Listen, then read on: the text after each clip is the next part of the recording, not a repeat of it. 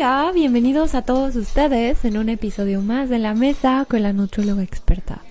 Mi nombre es Leslie Montagudo, yo soy la nutróloga experta y voy a estar como cada semana hablando contigo sobre nutrición. Estoy muy contenta porque, bueno, ya casi terminamos la primera temporada de Nutrióloga Experta. Estamos grabando el capítulo, si mal no recuerdo, número 25 o 26. Y cuando lleguemos al capítulo 30, bueno, terminaremos esta primera temporada. No se inquieten, va a haber una segunda temporada donde, bueno, seguiremos platicando con ustedes en esta mesa moradita que es la, la mesa de mi estudio de, de, de la nutrióloga experta. Y pues bueno, quiero agradecer muchísimo a mi público, a la gente que me sigue, a mis radioescuchas y sobre todo quiero invitarlos a dejarme sus comentarios, buenos o malos, muy bien recibidos. También eh, sus opiniones, sus dudas, sugerencias.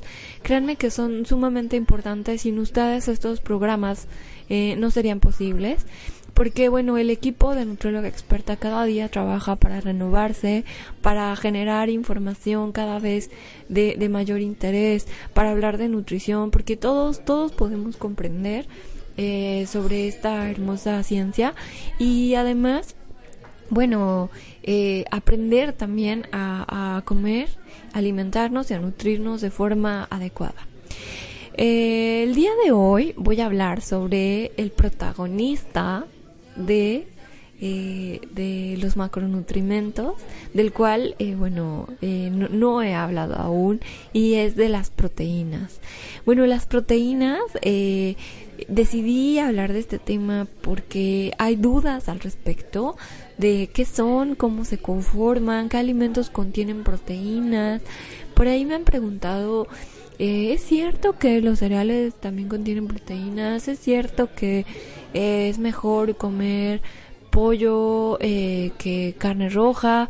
¿O es cierto que la carne roja es mucho mejor que la carne blanca? Y sobre todo también eh, para la, las personas que son vegetarianas, para los que se inclinan más por, por por excluir la carne, bueno, tienen que tener un conocimiento a profundidad de, de las, las proteínas de origen vegetal que son de, de mayor calidad proteica para su dieta. Y pues bueno, eh, primero quisiera explicar de forma eh, muy muy sencilla qué son las proteínas. Eh, imaginen que, bueno, ahora que estamos en épocas decembrinas, imaginen una gran esfera y que esta esfera eh, le, le, vamos a llamar aminoácido. Entonces, el aminoácido es la estructura química de una proteína. ¿De acuerdo? Entonces, este aminoácido, eh, para formar una proteína, debe unirse a otro. Entonces, imaginen esta esfera que se une a través de un una serie navideña a, a, otra a otra esfera y esta a su vez se une a otra esfera para formar una cadena. Entonces esta cadena que análogamente pueden imaginar también un collar de perlas no unido e esa cadena va a ser una proteína y cada cada perla o cada esfera eh, será un aminoácido.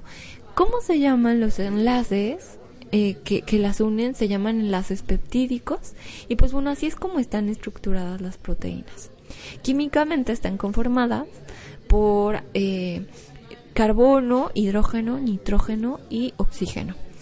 Y pues bueno, ¿por qué es importante saber que las proteínas están compuestas por aminoácidos? Porque los aminoácidos, bueno, se van a clasificar, los vamos a encontrar como esenciales, no esenciales y condicionalmente esenciales. Y bueno, hablar sobre aminoácidos es hablar sobre todo un tema, pero lo que me gustaría eh, recalcar es que, bueno, hay ciertos aminoácidos que eh, debemos tomar muy, muy, muy en cuenta y que sobre todo, bueno, van a hacer que una proteína sea mucho más completa que otra. Eh, según recuerdo haber leído, el estándar, el alimento que tiene el estándar de oro a nivel calidad proteica es el huevo. Quiere decir que el huevo contiene proteínas cuya calidad es mucho, mucho más completa que la de otros alimentos de origen animal. Entonces hay algo que se llama aminograma y el aminograma es como una escala donde podemos ver reflejados cuáles son los aminoácidos o cuál es el esquema de aminoácidos que contiene una proteína y de esta manera poder compararlos para saber si, eh, por ejemplo, en base al estándar eh, o al gold standard que sería el huevo, eh, en base a este, bueno, por ejemplo, cuál es la calidad proteica de la proteína de, la de la carne de pollo o la de res o la de la leche, por ejemplo. Y eh, bueno, hablando sobre las funciones, ¿cuáles son las principales funciones de las proteínas? Bueno, las proteínas van a tener funciones de tipo estructural, por ejemplo, eh, es decir, van a formar estructuras como tejidos. Eh, también van a tener una función de tipo eh, endocrina, que es formar hormonas principalmente, o sea, van a formar hormonas también con los, con los lípidos. También van a tener funciones de transporte. Hay proteínas que se van a encargar de transportar a nivel celular como es el caso de la albúmina sanguínea, que bueno, esta va a trasladar algunos nutrimentos.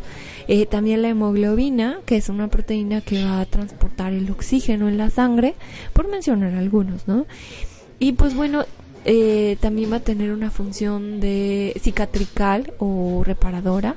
Las proteínas eh, van a conformar este tejido que va a a reparar las, las heridas. Eh, y pues bueno, una de las funciones de las cuales también no, no podemos dejar de hablar es la función energética.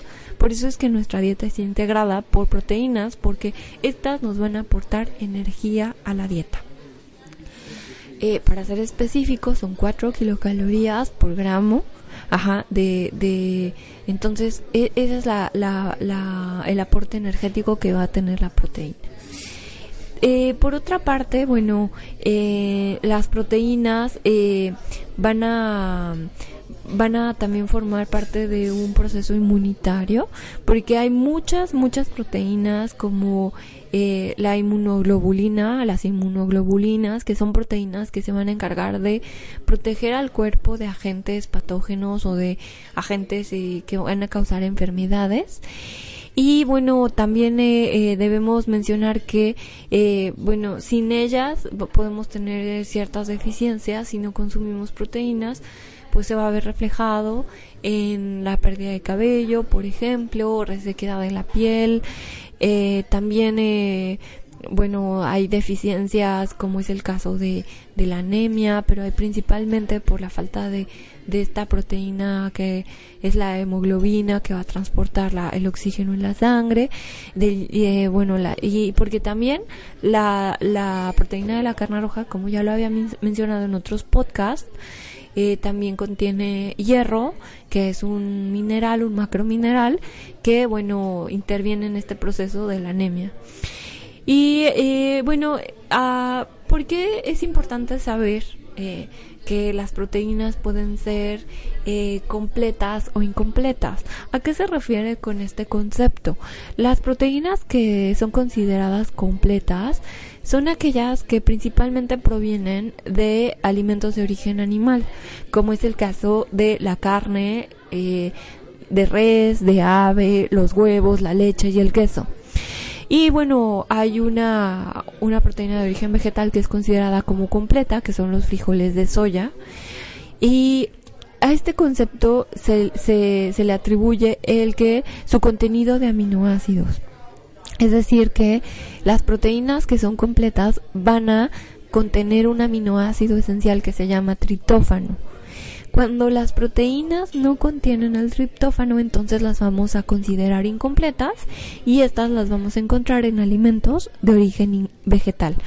Quiero aclarar que el término incompleto no quiere decir que sean malas o que estos alimentos debemos evitarlos, simplemente que carecen de un aminoácido que se llama triptófano. Entonces, ¿qué debemos hacer con estas proteínas que carecen de triptófano? Complementarlas con fuentes que contengan triptófano. Ahí está la clave. También, bueno, eh, eh, podemos clasificarlas como de origen vegetal o de origen animal, pero bueno, todo apunta al mismo concepto. Y principalmente eh, es importante saber que la dieta está integrada de hasta un 15, un 17% de proteínas, es decir, el contenido total de la dieta eh, está integrado por ese porcentaje de proteínas. Entonces, eh, vaya que es un porcentaje considerable y que bueno debemos adquirir de los alimentos. Por eso el hecho de ser vegetariano, bueno, implica buscar alimentos que puedan eh, que puedan integrar correctamente este requerimiento diario. Hablando un poco más acerca de los alimentos que contienen proteínas. Bueno, yo ya había mencionado que la carne roja, eh, que la leche, que el huevo o que el queso van a ser fuentes muy importantes de proteína. Eh, la leche contiene hasta 8 gramos, una taza. Ajá. la carne roja puede contener 7 gramos. Eh, variable, puede variar la cantidad de grasa, o sea, puede ser con mayor aporte, menor, moderado aporte grasa, pero van a aportar 7 gramos. El pan, 3 gramos por una rebanada. Y bueno, las verduras, aproximadamente media taza hasta una taza, pueden contener 2 gramos de proteína. Entonces estamos observando que también las verduras contienen proteína. Lo que sucede es que nosotros, eh, y, lo digo como profesional eh, de nutrición, identificamos ciertos alimentos con cierto nutrimento. Por ejemplo, si yo digo proteína, el alimento que viene a mi mente es carne. Pero si yo digo carbohidrato, el alimento que viene a mi mente es cereal, es un pan. Entonces, y si digo, uh, por ejemplo, lípido, pues bueno, a mi mente viene la mantequilla. Entonces, ¿qué es lo que esto sucede y que, bueno, eh, como en mi experiencia como docente, bueno, mm, me he dado cuenta que a veces esto es difícil de comprender, que a veces decimos, bueno, entonces, si a mi mente viene pan cuando digo carbohidrato, quiere decir que el carbohidrato no contiene proteína. Falso. Los carbohidratos, como el pan, sí contienen proteína, pero contienen en menor cantidad. Y lo que sucede es que contienen en mayor cantidad carbohidratos y entonces por eso es que los identificamos. Los identificamos por el nutrimento cuyo aporte es mayor. Pero eh, en general, bueno, los alimentos contienen diferentes nutrimentos, no solo un nutrimento. Eh, en el caso de calidad proteica, bueno, hablando un poco más sobre las proteínas de alto valor biológico, las proteínas completas. Eh, es importante que una dieta esté integrada por estas proteínas. Eh, ¿Por qué? Porque, bueno, nos van a permitir tener una nutrición óptima y saludable pero siempre con una, un moderado consumo. ¿Por qué? Porque incluso el exceso de proteína animal trae consecuencias eh, incluso a nivel eh, del hígado, de los riñones, que son los órganos blancos encargados de, llevar a cabo el metabolismo de estos nutrimentos. Entonces podemos comprometer la función orgánica cuando e, excedemos en el consumo de eh, alimentos proteicos. Pero ¿qué sucede? Bueno, que, que es importante saber que hay recomendaciones diarias para la población y que nosotros, bueno, prescribimos dietas individualizadas en base a ese requerimiento. Por ejemplo, bueno, no va a ser la misma cantidad proteica para un adulto eh, que no hace ejercicio que para un adulto que sí realiza ejercicio y que tiene un desgaste muscular. Y bueno, no es lo mismo para un adulto mayor cuyo, cuya etapa eh, se caracteriza por un fenómeno que se llama sarcopenia, que es la pérdida de masa gradual, masa muscular. Y entonces, bueno, es por eso que la gente entre más grande es más, eh, de edad, bueno, más, más delgada, se va haciendo un poco más delgada y va perdiendo músculo. Y bueno, hay algo que también se conoce eh, como obesidad sarcopénica, que es cuando se pierde músculo y se gana grasa. Y esto, bueno, es común también en los adultos mayores que ganan más grasa. Es decir, tienen, tienen mucho depósito de grasa en abdomen o en cadera. Y bueno, las zonas donde mayor cantidad de proteína eh, almacenan, como es la pantorrilla o el área muscular del brazo, eh, que es donde están, bueno, el tríceps, bíceps se ve adelgazada y entonces, bueno, hay pérdida muscular. Y eh, tampoco es lo mismo que para casos donde hay alguna enfermedad, donde por ejemplo hay una enfermedad, un adulto que tiene eh, algún padecimiento renal y que lo están dializando o hemodializando, bueno, los requerimientos proteicos cambian. Eh, de hecho, la diálisis tienden a ser un poco más altos por la pérdida que el proceso eh, terapéutico implica. Entonces, eh, es interesante saber que los requerimientos de proteínas son variables.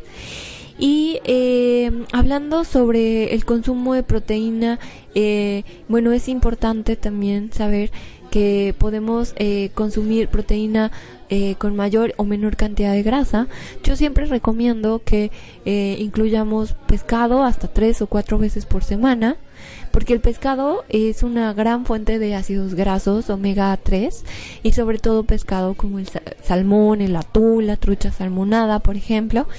También eh, la carne roja es importante, claro que sí. incluirla una o dos veces por semana es la recomendación.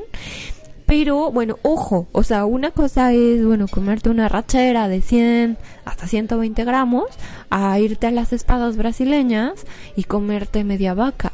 ¿No? Entonces, eh, bueno, estos son los excesos que nos llevan a complicaciones de salud. Eh, también es importante, bueno, considerar el huevo dos veces por semana. ¿Cuántas piezas de huevo? Hasta de una a dos piezas. Hay quienes recomiendan tres piezas a la semana. Eh, y eh, bueno, importantísimo incluir los lácteos, ¿no? Ya, ya hablamos en todo un podcast acerca de los lácteos, de la importancia, del, de por qué debemos incluirlos.